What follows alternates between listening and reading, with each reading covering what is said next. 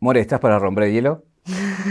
para derretirlo. Wow. Eh, la pregunta que te quiero hacer para iniciar es, ¿qué extrañas de la morena que no era periodista, que no estaba en los medios y la que era fanática del fútbol? Uf, eh, el tiempo.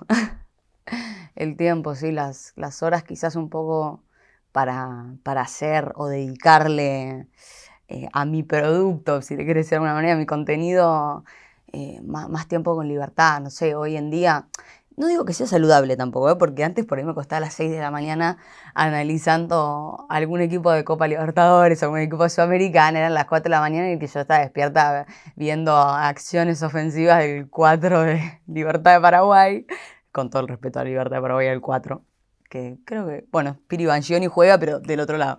Em, pero la realidad es que, bueno, tenía un poco más de tiempo, viste, para decir, che, quiero terminar un análisis y acostarme a cualquier hora y levantarme a cualquier hora. Y bueno, un poco que lo podía hacer. Hoy quizás eh, me pierdo mucho más partidos. Eh, no, no, tengo quizás esa, esa, libertad horaria. ¿Qué te pasa cuando, cuando empezás a tener responsabilidades, otra clase de responsabilidades que quizás no dependen solo de vos? Y bueno, es un poco la vida también.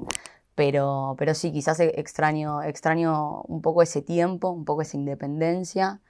Pero bueno, eh, entiendo que también lo, lo, cambié por algo que, eh, que, que me ayuda a, a, crecer, a desarrollarme, que también me encanta, ¿no? Un viaje, un viaje. Una vida, un recorrido. Una reconstrucción. Caja negra. Caja negra. Todo queda registrado en la memoria. Ahí está la diferencia entre la obligación y el placer, ¿no? Antes lo que hacías por placer y ahora, digamos, tenés que cumplir con determinadas cosas que, el medio para el cual trabajás te pide, ¿no? Con las dos, claro, pero creo que me pasa viceversa de lo que puedo imaginar, o por ahí no, por ahí lo imaginan, pero a mí ponerme a laburar mientras está jugando Brasil-Perú es clavarme un cuchillo en acá lentamente, ¿viste? Es como, y por ahí hasta para mis jefes puede sonar exagerado, o puede decir, pero estás teniendo horas de noticias, estás teniendo horas de aire. Y obvio que lo primero es la gratitud, siempre lo primero es la gratitud. Pero bueno, es ese bichito que de adentro me, me come la cabeza, es, es como, eh, por ahí es difícil de explicar para, para, para uno que es apasionado de otra cosa, lo va a entender con lo que lo apasiona. ¿Pero te preocupa? Eh, ¿que ¿Esto? eh, un poco sí y un poco creo que o sea, un poco sí, porque a fin de cuentas, no sé, termina el fin de semana y me doy cuenta que posta que, que no, no sé, o, el domingo, qué sé yo, 30 grados, solcito, eh, asado, eh, amigas que están tomando mate en la plaza, y yo me lo pierdo todo. Así hace seis años. Tampoco que oh, uno que está viendo y me dice, che, yo laburo 12 horas para ganarme el mango, obviamente. O sea, eh, no es que ah, el sacrificio que hiciste, pero viste que me doy cuenta que, que nada, que por, por estar tan enfocada en esto y también porque quizás un poco la vida del periodista va contramano de la, de la vida diaria de, de la mayoría de las personas que tiene libre los fines de semana, eh, nada, me, pierdo, me pierdo un montón de cosas. Quiero ir a la etapa previa del fútbol, porque mm, digo, se, se conoce mucho de vos con, con tu relación con el fútbol, pero no sé, de chica, ¿qué querías ser? ¿Tenía, era, ¿Era esto o tenías en la cabeza otra cosa, digamos, no?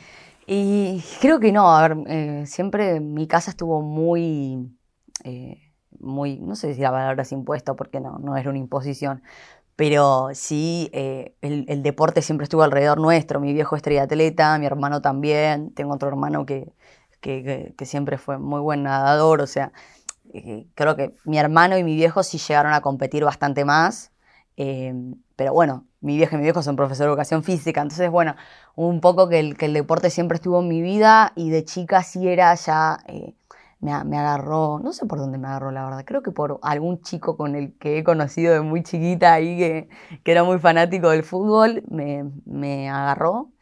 Y, y, sí, en ese momento quizás era más, más hincha de, de mi club. Después creo que dejas, empezás a crecer y ya muchas cosas que idealizabas te caen de golpe. ¿no? ¿Es un gran fracaso de tu papá que es de independiente, que no fueras de independiente? No sé, creo que no lo sufre tanto. mi hermano lo sufre más. Mi hermano sí, mi hermano es hincha mal del rojo. Pero mi viejo es como que sí, es hincha de independiente, pero eh, es, muy fana de Messi, ponele, ¿viste? Entonces, eh, más el, ritual futbolero iba por ese lado, por seguirlo a él. O sea, ¿de qué edad tenés recuerdo de que mirabas partidos de fútbol ya con pasión? Eh, 14, ponele. Grande, ¿eh? Ah, ok. Es que eso es lo que nos pasa a muchas chicas también. Conocemos, conocemos que quizás tenemos esa pasión de grandes. Y a mí, a mí en lo particular me pasó que eh, sí tengo recuerdos de jugar a la pelota de chiquita con mi hermano, uno de mis hermanos que le gustaba hacer fútbol, pero por mi hermano, no por mí, no por mi entorno, no por mis amigas, no por... Entonces, eh, quizás conoces o te das cuenta que, tenés pasión por eso muy de grande y, hay tiempo que no recuperás, que quizás es el tiempo que para mí que hoy diferencia más quizás a ni siquiera al, fútbol femenino al masculino, digo, a las, a las, a las chicas que se involucran en, el fútbol desde el lado que sea. Eh, es un tiempo que, que no recuperás y que creo que hace la diferencia y por eso quizás, no sé, yo siento por ahí que me tengo que esforzar el doble en un montón de cosas. No sé si me explico. Cuando, cuando eh, tenías esa edad, ¿el sueño era trabajar de periodista o jugar al fútbol o otra cosa ligada al fútbol? No, era cubrir a mi club. El sueño de piba era cubrir a mi club. Era yo quería estar adentro de la cancha, quería estar cerca de, mis, ídolos.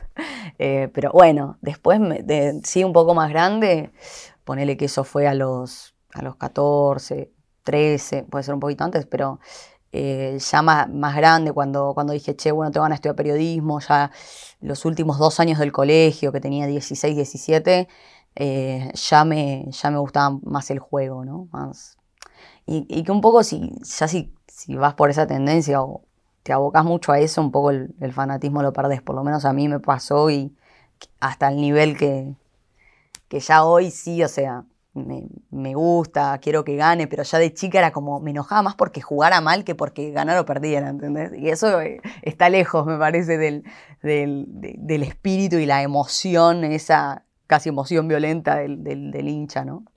Te voy a preguntar después sobre esa cuestión que uno tiene que idealizar y cuando lo tiene de cerca ve, todas las marcas y todos los errores y todas las cosas que, justamente no, tiene uno cuando, cuando lo, tiene lejos, ¿no? Pero eh, un poco para, entender esta cosa de, recién contaba, llegué tarde. ¿Qué cosas te perdiste por no haber llegado antes que podías haber visto en vivo que lo lamentás, digamos, no? Yo la primera etapa de Messi ni me la acuerdo, ponele.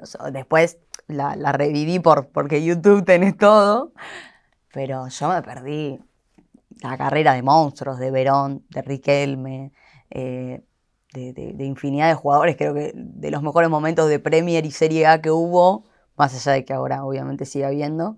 Eh, pero sí, me perdí un montón. Yo también iba un poco más a lo, a lo lúdico, ¿viste? Que, qué sé yo, a mí en lo puntual me pasa, no, no es obligación de, todo periodista, eh, pero eh, a mí también, además de, ver fútbol, yo, entiendo que, en los deportes generalmente, yo digo fútbol porque es lo que me gusta, pero hockey, básquet, lo que sea, para entender un poco más del, del deporte tenés que jugarlo. O sea, eh, yo, por eso yo creo que el, valor de, no sé, de los exjugadores en televisión, de las exjugadoras o de las jugadoras, eh, te traen algo que, que, vos desde afuera, porque el, el, deportivo no es solo el deporte, sino es la comunicación, obviamente, pero que, muchas veces uno no, no, llega a entender, llega a entender. Entonces, eh, nada, yo siento que perdí tiempo en eso también, en que cuando sos pibe, cuando sos pibito, cuando sos muy chiquita, por ahí tenés la aptitud, la habilidad eh, la, coordinación que tiene un varón, pero que después se pierde en el tiempo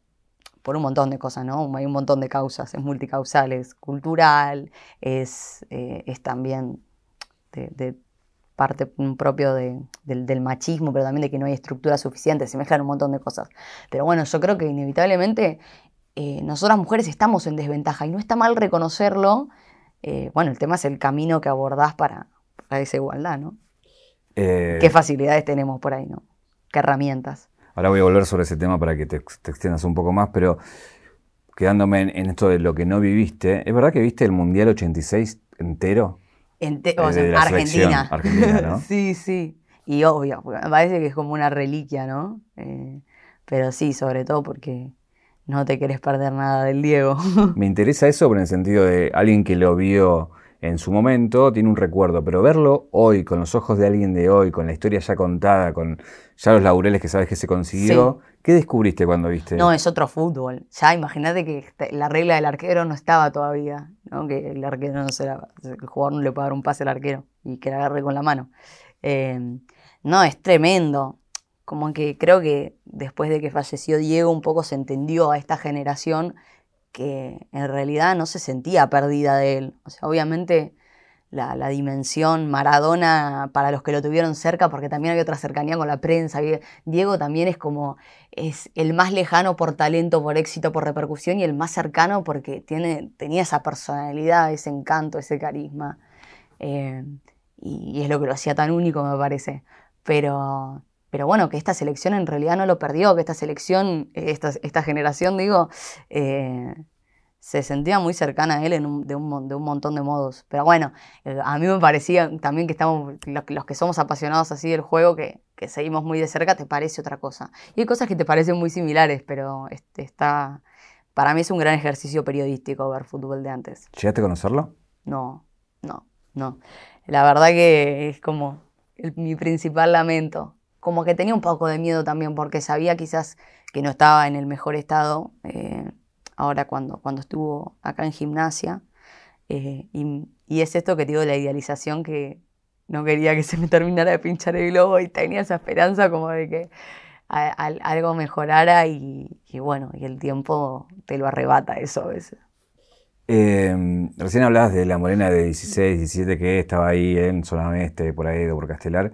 Eh, ¿Cómo es eso que lo conoces a Visa antes que Visa sea Visa? Claro. Y que era, nada, habitú de esa zona, ¿no? Y claro, somos la misma camada con Visa. No vamos a decir el nombre, ¿no? Visa.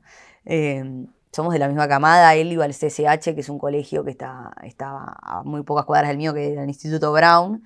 Em, era más cheto su colegio. Pero eh, egresamos el mismo año, sí, hemos compartido eh, boliches. No, digo viaje egresados porque creo que no nos tocaron las mismas fechas, pero, pero sí, todos los amigos en común. Em, eh, todas las, las, no sé, las, las, saliditas de los viernes que eran cuando ibas al colegio de juntarte a comer en McDonald's, ir a la plaza, ir a una cortada que había ahí. Em, pero sí, sí, sí lo conozco, lo conozco muy chico. Somos de Aedo los dos, salimos ahí del, barrio. ¿Y ya veías algo en él? Y después la otra pregunta es, ¿qué pasó cuando explotó? Como diciendo, bueno, yo lo conozco. No, una locura, porque yo no sabía que era él al principio. no sabía, mi, hermana me dice, eh, porque aparte, eh, a mí me pasa esto, yo, eh, mi hermana es, es cuatro años más chica que yo, tiene 18, y ella está muy cerca de de toda la música que sale constantemente. A mí yo escucho lo mismo que ella, pero por ahí la canción que me gusta a mí tres meses de ella, ella para ella ya tiene tres meses y me dice, More, esta canción no es nueva. Y yo tipo, ay bueno, pero a, mí me está gustando ahora, respetame. es como que eh, lo que para ella es, es nuevo, para mí todavía no, apareció. Y bueno, con Visa pasó algo similar. Empezaron a aparecer sus sessions así y me decía, More, ¿viste quién es Visa Rap? Y le digo, ¿quién? Y me dice, él, boludo. Y yo le digo, me estás cargando. Y ahí con mis amigas fue como, eh, cuando, cuando les cuento, eh, nada, fue toda una novedad, no lo podíamos creer, porque yo, la verdad es que un poco yo después de, de, mi egreso, eh, a, a, él le perdí bastante el rastro. Va, medio como que con muchos te vas desencontrando. Eh, pasa mucho después del colegio. Y bueno, ¿no? Cuando me, di cuenta, cuando me di cuenta le mandé un mensaje. Me dice, ay, yo pensaba escribirte, boluda, porque sabía que habías arrancado en ESPN. Y, y bueno, aparte ya se él, él famosos los dos. Claro, claro. aparte él es, y yo le escribía a su Instagram normal, ¿no? Al, de Visa, al, al otro, al, al personal. Y bueno, y me contestó y nada, él aparte es fana de Vélez, así que ya quedamos en ir algún día a la cancha cuando se pueda. Vos sabés que todo el mundo va a estar buscando ahora el otro Instagram, ¿no? no le voy a dar ninguna pista. no lo van a encontrar. No, no lo van a encontrar, no lo van a encontrar. eh, Solo quiero decir que se le ve la cara. Mirá, qué gran dato. Es, todo una... Em, decidís, digo, incursionar en, en, lo que es el periodismo y en paralelo, bueno, empezás con Twitter donde es donde explota. Contame claro cómo decidís analizar en Twitter, que era una cosa que nadie lo estaba haciendo, por lo menos acá. Eh, digo, ¿te inspiraste en alguien? Te, nació? ¿Cómo empezaste a empezar a volcar análisis de juego en, Twitter? Es que en realidad me pasa, pasa un poco que yo no creo que eh, de la manera en que yo eh, hago periodismo o abordo el fútbol sea la única. Creo que el fútbol se puede explicar de un montón de maneras. Hay connotaciones políticas, culturales, más personales del jugador, que, pueden explicarlo. A mí me, me gusta el análisis del juego, siempre me gustó. Y bueno, de chica veía que era una beta que no estaba muy explorada y que en todo este ruido periodístico que, muchas veces hay, eh, creo que era lo más sensato dentro de todo. Pero ¿cómo descubriste eso? Porque esto de, uno, si sale el vacío, porque el 4 que avanza, se juega Es que en realidad Twitter, sí, sí, es tremendo. Lo que pasa es que en realidad el, juego es, es, es, un juego, digamos, el fútbol es un juego, es una conquista de espacios y vos tenés que buscar la ventaja a partir de lo que hace tu rival, básicamente. Entonces, nada, no, uno no gana la típica. Pero vos se la tenés que pasar, vos de azul, se la pasás al de azul. no, hermano, o sea, no, no, subestimes el laburo de.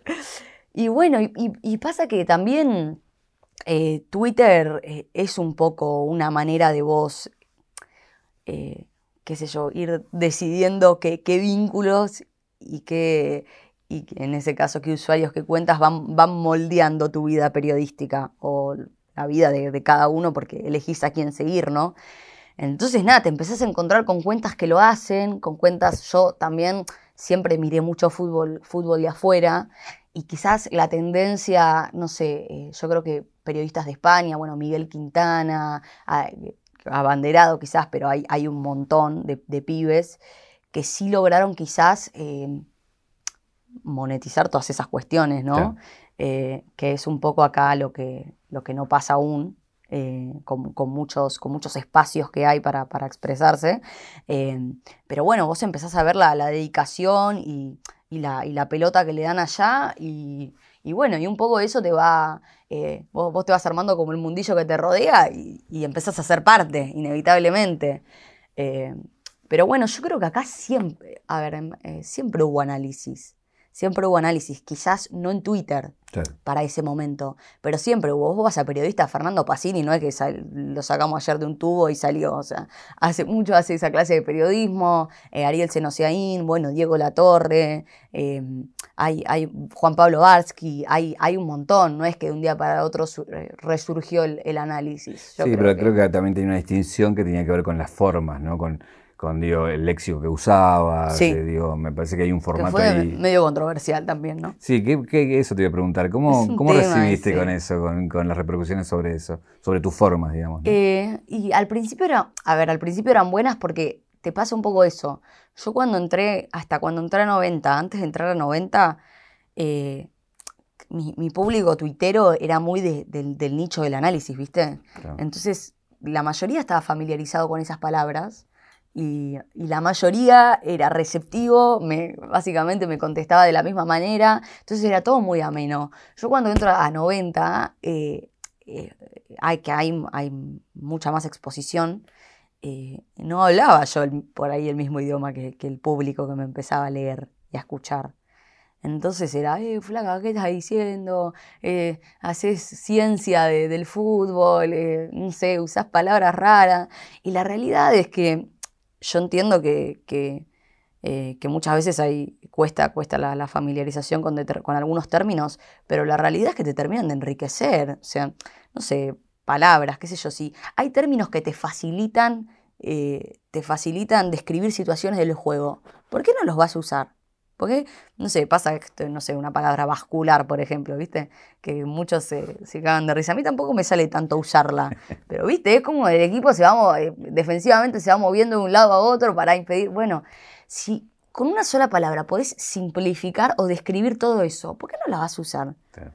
Eh, es un poco el capricho y también la amenaza que muchos sienten al decir.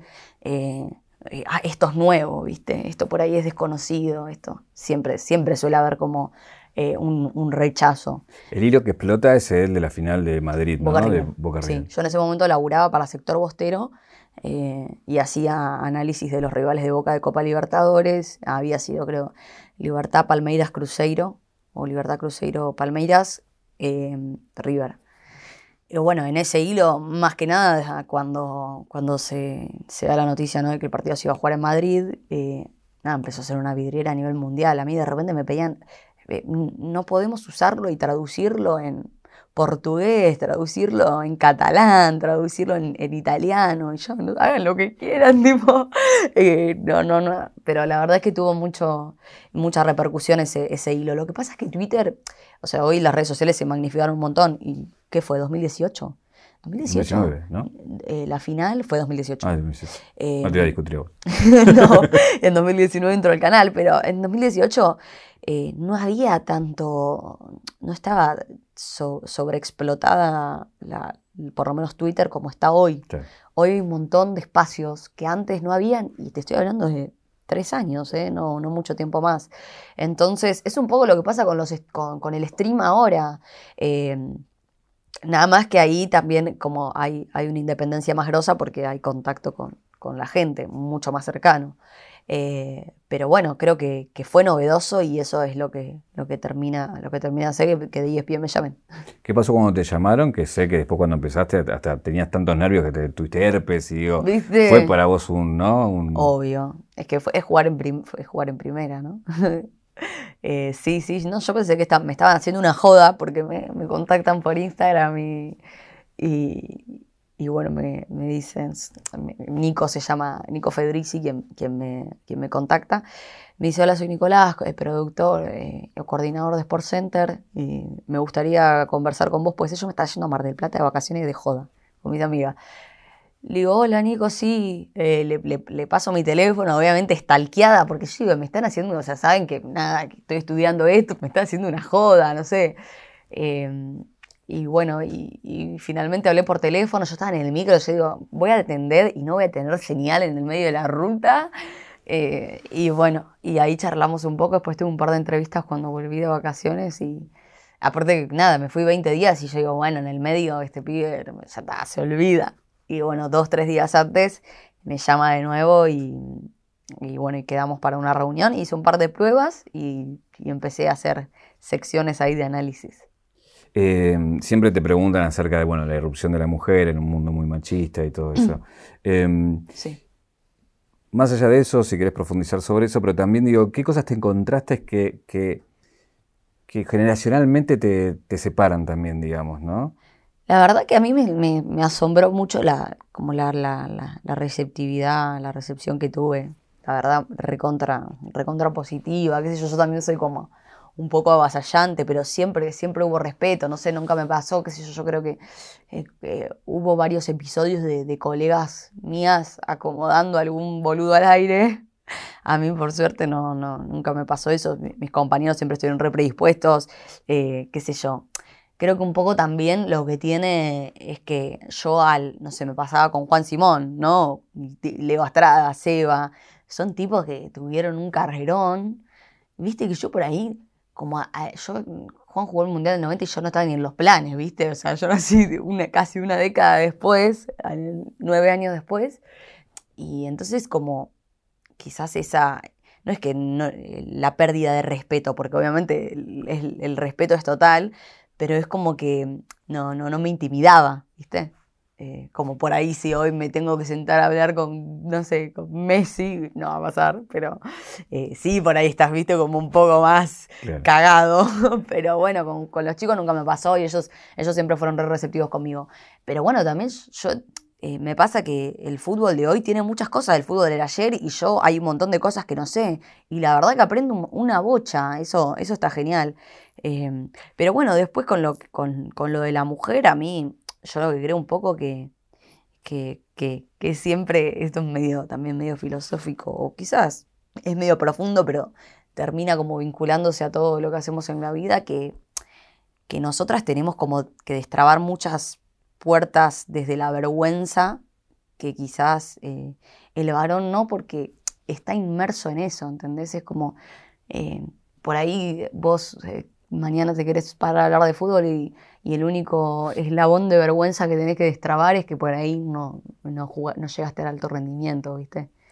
Nosotras como que tenemos que empezar a destrabar un montón de cosas internas también de, che, como este chico, ni siquiera mi compañero de clase me va a decir que no, que no pateó una pelota y tiene razón. Y yo no sé si soy suficiente para, para hablar estas cosas. O sea, no, no, no sé si, si, si me da para eso. O sea, como que son un montón de, puertas internas que una, uno tiene que empezar a destrabar para, para, hacer lo que le gusta, porque es un ambiente que queramos o no, eh, en, mucho tiempo no.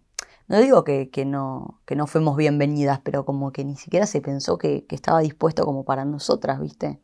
Entonces eh, hay un montón de ramas que empiezan a, florecer, eh, de ahí que a aflorar que, que hay que, hay que elaborarlas y que quizás es un proceso eh, doblemente eh, arduo o más, más, más, complejo, pero que, bueno, que, creo que con, mucha pasión uno, no sé, te, la, vas a poner en la cara, pero te la vas a poner y vas bueno, a Bueno, pero ¿cuántas cosas te mordes por no querer hacer lío, digamos? No, la verdad que no, no tantas, no tantas. Creo que hoy en día hay un movimiento social tan fuerte que que, lo, que los tipos quedan en, o sea, que, que quedas en offside solo, ¿viste? Bueno, pero veía, no sé, la otra vez una polémica en la cual discutían sobre la selección argentina y vos le decías, bueno, esta selección es la que nosotros queremos y la que ustedes de alguna manera criticaron mucho, digamos, también ahí como, ¿no? Ahí, ahí generacionalmente hay un distanciamiento, sí, pero porque es lo que, es lo que yo decía lo de la, otra vez, ¿no? Eh, 2014 yo tenía 15 años, o sea, para mí esos tipos son héroes. no, para mí estas elecciones, esas dos últimas camadas eran sagradas. Y, yo lo que, lo que creo ahí es que un poco, viste, se lo subestima al espectador con esto de... Yo sé que los comunicadores obviamente generamos opinión, eh, pero creo que se lo, se lo, subestima un poco al, espectador y al hincha. Eh, porque eh, entendemos que, quizás la, crítica es excesiva, la crítica no tiene argumento, no tiene fondo. Y, bueno, y a muchos de nosotros nos pasó. Yo cuando Messi tuvo que renunciar a la selección, yo dije, este tipo va a renunciar a la selección? Eh, y me quería morir también, El tipo lloraba yo lloraba. Una abuela la hacía así, yo con, mi viejo aparte, ¿viste? Eh, nada, ¿no? Es, es un poco quizás lo que muchos vivieron con la selección del 86 o con el 78, pasa que se dio justo que se ganaron dos, copas muy, muy seguido, eh, pero se dio eso con, nosotros en, de, estas últimas generaciones, entonces estábamos, estábamos quizás muy, muy ansiosos de que, de que se le diera este título a, a Messi sobre todo, ¿no? Ahí también hay un tema últimamente que tiene que ver entre, no sé, la vieja guardia, la televisión por un lado, y ahora el stream, el famoso caso de Ibai, Gustavo López y todo eso. Mm. ¿Cómo, ves todo, todo eso que se está desarrollando como ese versus, no? Eh, y creo como algo, algo, no sé si natural, pero esperado.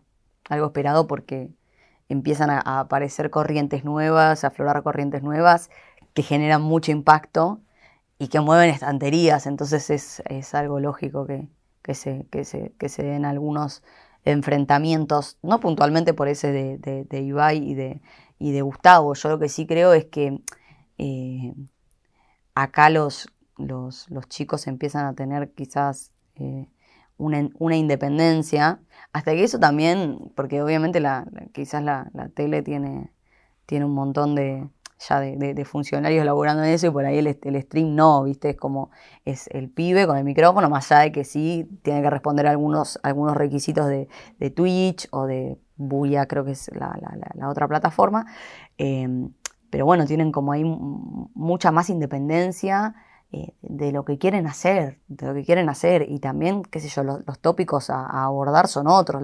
a los jóvenes quizás qué sé yo, viste, el, entretenimiento. Y vaya ahora se metió con la pata del deporte, pero no, fue siempre deporte.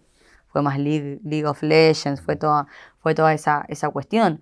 Pero bueno, son lógicas que también se van a empezar a mudar a, los streams, eh, inevitablemente. Porque donde el espectador eh, empieza a ir, eh, se empiezan a abrir otras vetas. Sí, a, los periodistas, qué sé yo, que, que laburan en televisión, es como que no es que los busca el espectador, ¿viste? Como, como sí pasa en el stream, que, es más es más a lo que elige, más allá que en la tele también se elige, pero sí hay otra estructura montada, ¿me Pero explico? te, pero te pasa que los periodistas vienen y te preguntan, Morena, ¿me explica qué está pasando? Eh, no, no son, son todos inteligentes. Son- se, se entiende lo, se entiende, se entiende lo que pasa, obviamente. Yo creo que acá en, en Argentina, por lo menos quizás desde, desde el lado más del deporte, todavía no arribó una corriente tan, eh, tan, así tan, tan futbolera, pero sí que es emergente, totalmente. Bueno, te Eh, escuché decir que siendo parte de la televisión, Sí. te considerás como parte del periodismo digital, digamos, ¿no? Obvio, bueno, yo creo que nací ¿no? Con, en el periodismo digital. Pasa que, bueno, cada vez hay más plataformas. Eh, yo creo que eh, está, está buenísimo que, que- que eso suceda. Está buenísimo que a mí quizás lo único que me preocupa es, es que un poco, eh, si bien hay más plataformas, primero que no es fácil vivir del stream. Eh, y segundo, que muchas veces la, beta para los, para los periodistas que salen de, de- las facultades es, es como el proyecto propio. Y es muy difícil monetizar un proyecto. Es muy difícil bancarlo. Como a mí lo que me. Lo único que de, las redes que quizás me, me- me- me preocupa es la informalidad del laburo. O sea, que, que haya laburo para todos. Eh, y ahí es, es más donde, donde veo quizás una, una, una preocupación acá de cara al futuro, pero, pero me parece que está bueno que pase. Em, recién hablabas del tema del fútbol femenino, ¿no? Las veces que hemos entrevistado acá a jugadoras, es como que hay gente que dice, bueno, ¿por qué se quejan de que cobran lo que cobran si no generan lo, que, lo mismo que genera el fútbol masculino? ¿Vos pensás que se puede llegar a esa igualdad? ¿Se puede eh, que la gente sea tolerante frente a eso? ¿Cómo lo ves? Pero yo creo que los clubes, con todo el respeto del mundo, quienes juegan B Metro, quienes juegan Federal A, quienes juegan y cobran el doble o el triple que jugadores de fútbol femenino, ¿cuánto generan? No sé, o sea, me parece que hay, hay cuestiones que son excusas, también hay, hay, eh, hay quizás cada vez por suerte más, más inversores, pero nada, yo creo que, creo que es tiempo, o sea, creo que también pensar que el fútbol femenino va a ser el mismo espectáculo que el masculino es un error, ya por, por biotipo de, de, de- de- persona, o sea, de- eh, eh, va a ser diferente. El tema acá es que, qué sé yo, vas a algunas canchas de primera división y no tienen ni conos para hacer la entrada en calor, ¿entendés? O sea, eh, está muy precarizado todavía, más allá de que por suerte hay, hay un envión para que se televise, hay un envión con, con el tema de la, de, la profesionalización de, de- ciertos contratos, eh, eso es un avance. Pero bueno, yo creo que más que nada el compromiso tiene que, tiene que ser eh, en la raíz, ¿no? O sea, que las chicas que tienen 12 años, una nena que tiene 13 años y juega al fútbol en La Rioja, no se queda a los 12 años porque seguramente ya no va a poder firmar más porque por ahí juega con varones y hasta los 12 años puede jugar con varones y ya después de los 12 años no, no puede jugar con varones porque también el- el- em- empezás a, el cuerpo empieza a madurar, empezás a crecer eh, y que no se quede sin desarraigada, sin posibilidad de jugar en ninguna liga, sin posibilidad de, de- de que vaya un ojeador a verla al interior, una ojeadora. Entonces, para mí la, la brecha más grande que hay es la informalidad que hay en, en las divisiones inferiores, ¿no? O sea, en el crecimiento, cuando, cuando más eh, tienen las condiciones, las características, la- la- las chicas para explotar, no tienen, no tienen dónde depositar esa competitividad, ¿entendés? Em, ahora sí quiero que me cuentes eso de acercarse a lo ideal o lo que uno idealiza, ver de cerca y ver las fallas, los errores, y las personas que uno a veces Claro. piensa que son dioses y son personas. Y que es un tema nuestro, endiosarlos, Ujú. ¿no? Ponerlos en, en un pedestal.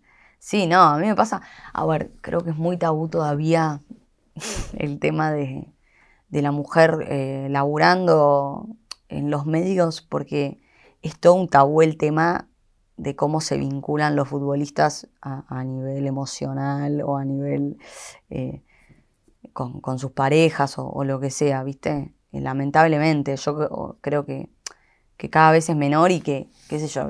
Cada, pareja es, es un mundo.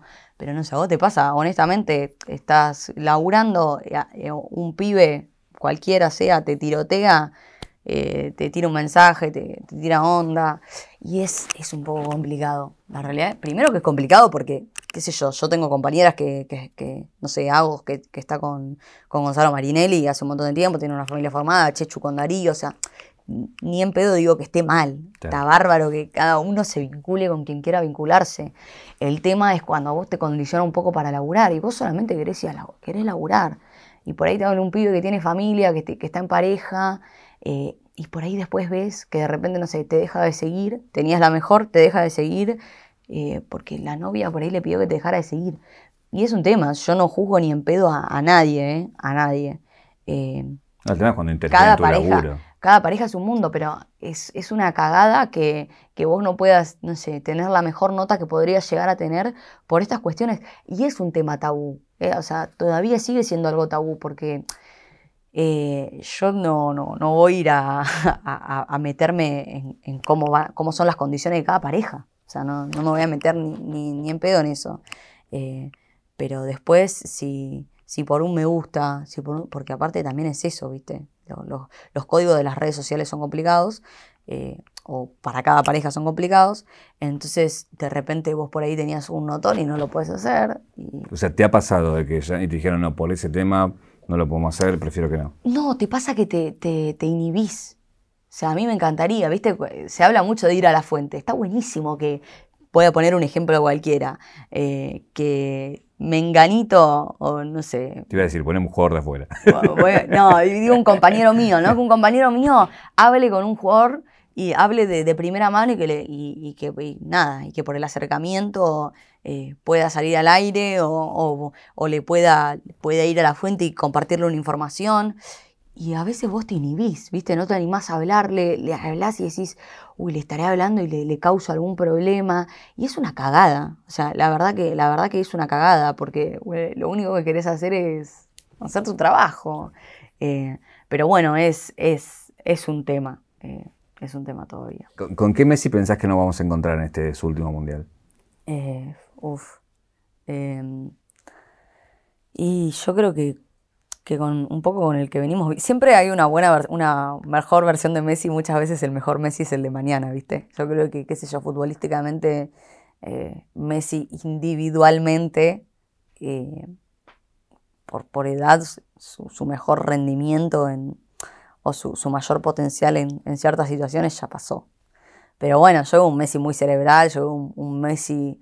Eh, mucho más líder también, porque antes quizás la silla de líder la compartía con Mascherano, la compartía con otros jugadores que hoy inevitablemente no están.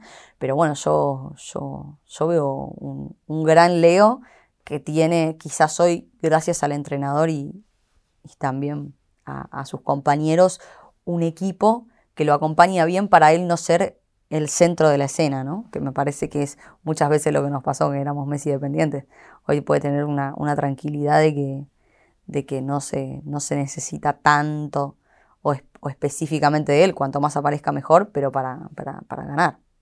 Con su ida al PSG cambió el tablero del fútbol, digamos. ¿Y en cómo cambió? Y es tremendo, es que cambió un, creo que la pandemia lo hizo detonar, pero yo creo que, que es una, una clara muestra de que yo creo que, las grandes organizaciones, federaciones, confederaciones le han dado a, los, grandes equipos tanto poder que hasta casi los, esos grandes equipos se crean una propia, una propia competencia, ¿no? Pero ¿cuál iba a poder ser el siguiente paso? ¿Me explico? Le diste tanto de comer al monstruo que el monstruo te termina comiendo. Eh, y un poco Messi cayó en, esa bandeja de la Superliga, porque si realmente eh, Barcelona hubiese querido que, se quedara, yo creo que, hubiese resignado, no hubiese resignado ese, acuerdo que, le, impedía con la CBC, con la famosa CBC, eh, que le impedía afiliarse a otra liga. Entonces, bueno, un poco me parece que, pasa por esa pelea de intereses. Pero bueno, yo qué sé, el, fútbol se hizo un poco, se hizo incosteable gracias también a capitales externos y, y, los clubes han, los clubes que son de los socios han quedado un poco eh, pormenorizados, ¿no? Diezmados. Em, si te diera así como unas fichas a apostar, decime el jugador argentino que apostarías en los próximos 10 años y el entrenador argentino que apostarías. Uh, qué tema ese. Em, te hablo de liga local, ¿eh? Para, Ya sabemos no, yo creo que Pasa que, bueno, viste, después no, no, sé- no sé qué pasará, pero Facundo Farías creo que tiene un grandísimo talento, el jugador de Colón. Eh, hay muchos que les recuerda a algún agüero iniciándose, hay muchos que les recuerda, a mí me recuerda más a Carlitos Tevez.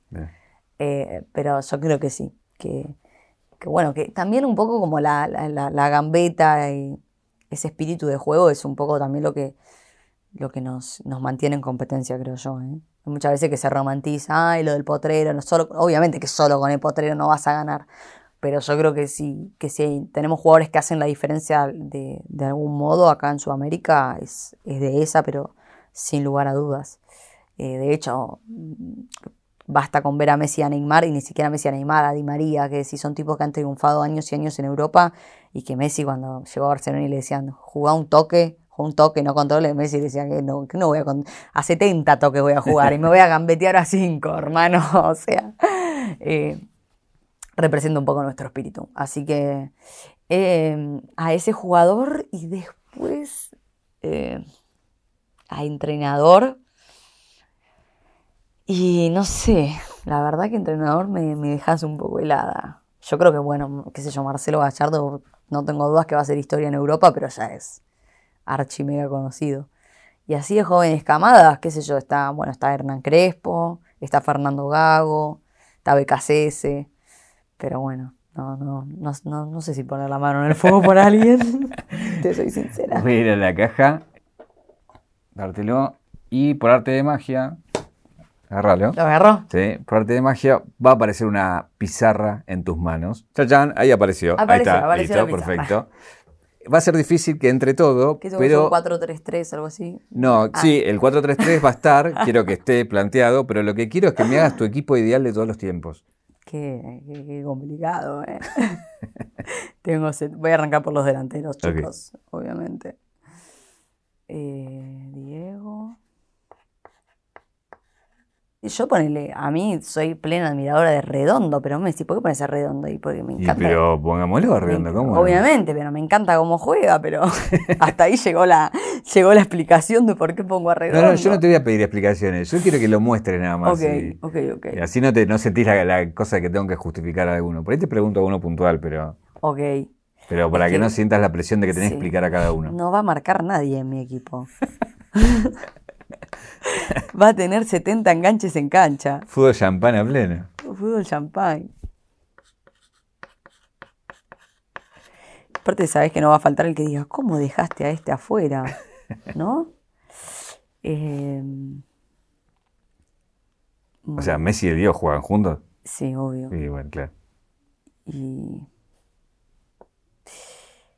el gordo Ronaldo tiene que estar. Chicos, ¿a ustedes se, eh, se le ocurre alguien que pueda aportar a la causa? Eh, Ronaldo. Tenemos, hasta el momento tenemos a Redondo, a Zidane, a Messi, a Diego, a Ronaldo y a Dani Alves. No marca nadie. O Dani Alves un poquito. Nadie. Básicamente, empecé por lo importante. Ar- arquero, arquero. ¿Quién sería un arquero? Arquero. No sé quién ponerte arquero. O sea, Goico. Atajador de penales. Y, y sí, ya fue. Goico. Eh, Dani Alves. Tenemos que poner un central porque. Ponelo a Simón, que es amigo. ¿A Queda bien, queda bien. Te banco, te banco. A Juan Simón. eh, y, pero, ¿y a Dani Alves eh, lo vamos a poner de carrilero o de.? Sí, sí, fue difícil encontrar. Tenemos, para, o sea, tenemos un doble 5 y tres delanteros. Podemos hacer un. Un Roberto Carlos no te va, que, que todo el mundo te va a decir que y sí. sí, y sí. Te va a decir que sí, no, nadie te, va, te lo va a discutir. Nadie me lo va a discutir a Roberto Carlos. Eh, y a Ramos de 2 y a Juan de 6. Quedó pésimamente armado esto. Mirá, mirá dónde están los centrales. Bueno, ¿va? ¿Qué te falta? ¿Está Nadie. los 11? Sí. Ah, bien. A ver, mo- mostrá eh, tu equipo ideal de todos los tiempos. Es muy difícil. Es un 4, 2-3-1. 2, 3, 1. Con muchas libertades para los Nombrame a cada uno de los que. Bueno, puse a Goico en el arco, puse a Dani Alves de 4, mi dupla es Sergio Ramos y Juan Simón. Juan, Juan Simón Mucho amor por Juan. Eh, bueno, Roberto Carlos. Bien. En el medio a Redondo y a Zidane. A Messi, a Diego, a Neymar, que esta me la van a discutir a Claro. muerte, me parece, a Ney, ¿no? De última podemos sumar a un Iniesta en el medio. El tema es ese, no tenés nadie que te marque ahí. No, básicamente va, no, va a marcar el rival. Eh, Messi, Diego, Ney y el gordo Ronaldo. Mira, qué bien lo de Ronaldo, te jugaste también ahí. ¿Y a quién hubieses puesto? No, no, a mí me encanta Ronaldo, pero no sé si era primera opción para ¿Lo guardo muchos. acá? Guárdalo, guárdalo. Eh, es un equipo que básicamente me define, ¿no? Vamos a terminar 72 a sí. 70. Este es un regalo para vos, eh, ¿Esto acá? que es eh, nada, el 0800 Don Roach de plata. Uy, ¿Lo Y la pregunta que te quería hacer es cuál es el clic que te convierte en Morena Beltrán, el momento que te define lo que sos hoy, ¿no? Eh, uf. em, yo creo que el clic que me define es cuando. Cuando nada, cuando me di cuenta que, no, no tenía límite en realidad eh, lo, que, lo que aspiraba a ser, qué sé yo. Em, la verdad es que no sé si hay como un momento. También me, me pasa que me pasó como todo muy de golpe, pero mm, si tuviera que, que elegir un momento, yo creo que es, el- es la adolescencia un poco porque también tenés todavía esa cuota de inocencia, pero ya de responsabilidad, eh, que empezás a ver un poquito más allá, empezás a proyectar un poco y eso te puede trabar, pero antes te hablaba un poco de, de- de la vergüenza y que creo que si no, si no hablamos un poco de la vergüenza o si no la abordamos, no la habitamos internamente un poco, no va a haber creatividad, no va a haber eh, ingenio, no va a haber talento. Son, son todas cuestiones que, que se destapan un poco cuando aprendes a ser más vulnerable, ¿no? Que es a, a mostrarte como sos. Eh, así que bueno, me parece que, que me quedo ahí, en, en esos 17. En esos 17 cuando dije, bueno, de verdad, de verdad puedo hacer esto, eh, de verdad puedo hacer esto y, y entiendo lo, lo que tengo que hacer para llegar a donde quiero ir. La última pregunta, ¿qué te preguntarías? Uf. ¿Qué me preguntaría a mí? Eh, eh, ¿Qué me preguntaría a mí? y la verdad que hoy en día me haría muchas preguntas, pero la, la principal es, es si, si hoy quizás estoy, todo, todo lo que hago vale la pena y, creo que sé la respuesta. No me la digas. No te la digo, me la guardo para mí. Muchas gracias, Morena. No, gracias a vos.